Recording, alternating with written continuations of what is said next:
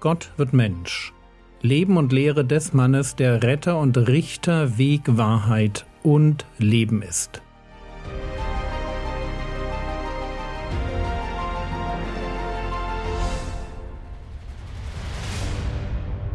Episode 188 Du sollst nicht töten Teil 2 Matthäus Kapitel 5 die Verse 21 und 22 Ihr habt gehört, dass zu den Alten gesagt ist, du sollst nicht töten. Wer aber töten wird, der wird dem Gericht verfallen sein. Ich aber sage euch, dass jeder, der seinem Bruder zürnt, dem Gericht verfallen sein wird, wer aber zu seinem Bruder sagt Raka, dem Hohen Rat verfallen sein wird, wer aber sagt Du Narr, der Hölle des Feuers verfallen sein wird. Ich hoffe, wir verstehen inzwischen, was der Herr Jesus meint. Auf der einen Seite steht die Lehre der Rabbis, ihnen geht es um eine äußerliche Erfüllung des Gesetzes, und beim Thema Mord ist für sie klar, solange du keinen umgebracht hast, kommst du auch nicht ins Gericht. Dem hält Jesus jetzt entgegen, ich aber sage euch, dass jeder, der seinem Bruder zürnt, dem Gericht verfallen sein wird. Achtung, das ist eine bildhafte Beschreibung für den Ernst einer Sache, für den Ernst eines Vergehens. Der Herr Jesus will hier nicht die gültige Rechtsordnung umstoßen, aber er will deutlich machen, wie schlimm ungerechtfertigter Zorn ist. Aus Gottes Perspektive gehört so jemand ins Gericht. Und wenn ich den Text richtig verstehe, eskaliert Jesus die zornige Situation jetzt durch. Für Zorn verdiene ich das Gericht. Und dann geht es weiter. Wer aber zu seinem Bruder sagt Raka, dem Hohen Rat verfallen sein wird. Wir wissen nicht genau, was das Wort Raka bedeutet. Und ich persönlich bezweifle, dass man das genau sagen kann. Ich denke, dass der Herr Jesus einfach dem Weg des Zorns folgt. Zuerst ist es nur ein Groll im Bauch. Dann wird es ein Knurren, eben ein Raka. Und dann folgt der verbale Wutausbruch. Mein Groll verdient das Gericht, mein Knurren verdient den Hohen Rat, also das höchste Gericht. Und meine verbalen Wutausbrüche verdienen die Hölle. Matthäus 5, Vers 22 Ich aber sage euch, dass jeder, der seinem Bruder zürnt, dem Gericht verfallen sein wird. Wer aber zu seinem Bruder sagt Raka, dem Hohen Rat verfallen sein wird. Wer aber sagt, du Narr, der Hölle des Feuers verfallen sein wird. So denkt Gott über Mord. Das ist sein Maßstab von Gerechtigkeit, wenn es darum geht, du sollst nicht töten. Aber Jürgen, das kann doch niemand einhalten, dann ist doch jeder ein Mörder, und manche von uns sind es jeden Tag. Stimmt. Genau das ist das Problem.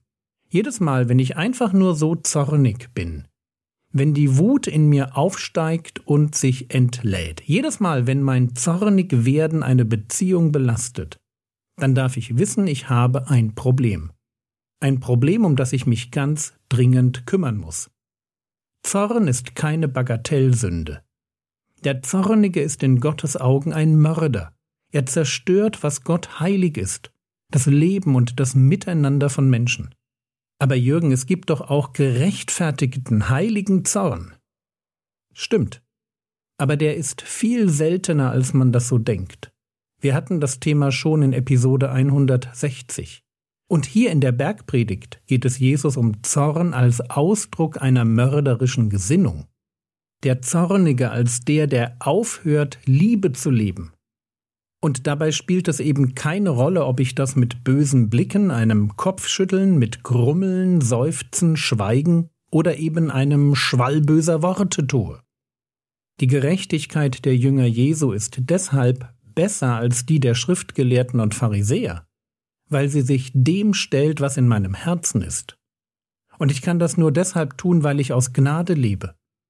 Jeder, der noch Reste von Selbstgerechtigkeit in sich trägt, muss an Matthäus 5, Vers 22 verzweifeln. Deshalb lasst es mich so sagen.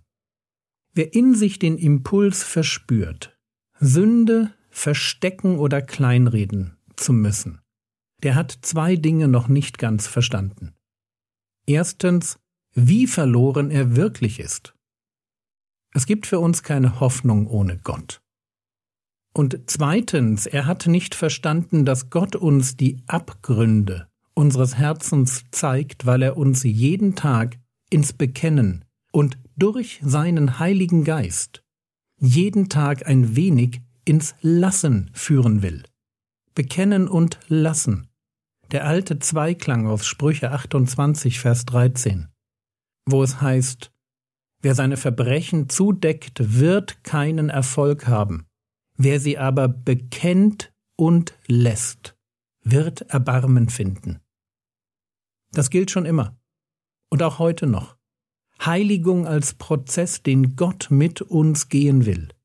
Und wir sind im neuen Bund die Extraprivilegierten, weil wir den Heiligen Geist haben und dazu noch Gemeinde, die Bibel und eine Menge guter anderer Literatur.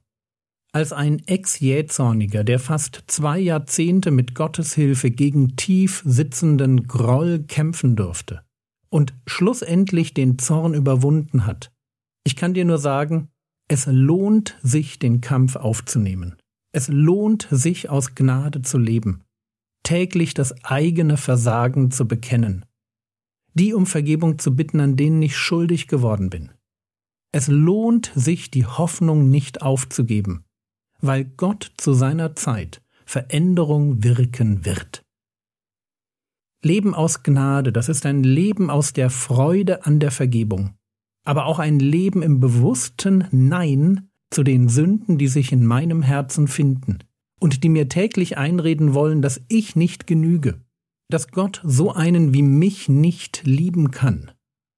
Kann er, tut er, hat er am Kreuz getan und tut es jeden Tag aber er erwartet eben auch, dass ich mich seiner Gerechtigkeit stelle, ehrlich bin und mich nicht wegducke, wenn er sein Urteil über meine Sünde spricht.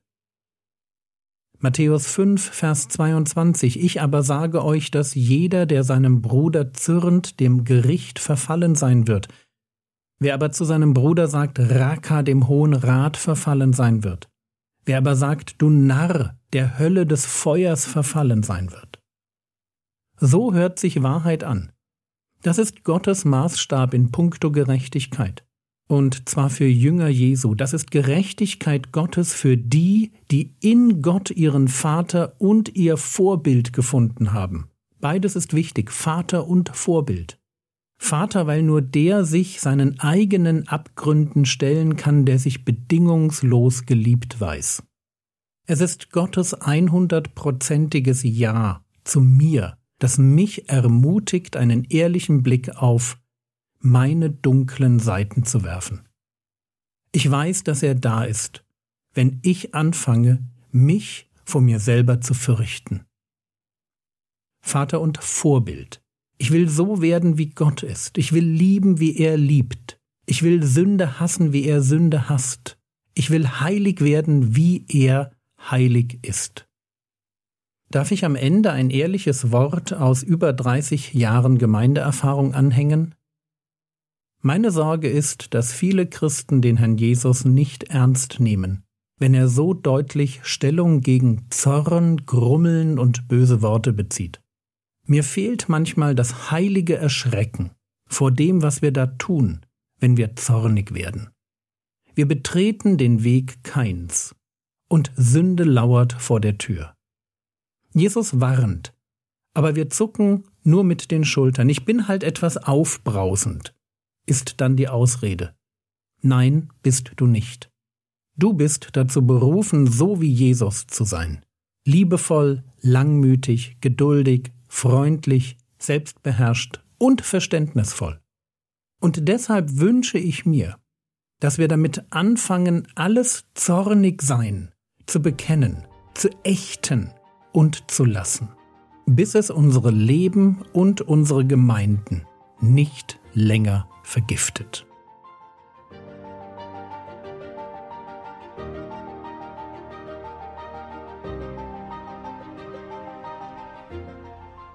Was könntest du jetzt tun? Du könntest darüber nachdenken, wie du über dich denkst, wenn du zornig wirst. Ist da etwas von dem heiligen Erschrecken vor dem Mörder in dir? Das war's für heute. Du kannst noch viel mehr an Input aus den Episoden mitnehmen, wenn du sie dir erst anhörst und dann noch einmal in Ruhe das Skript liest.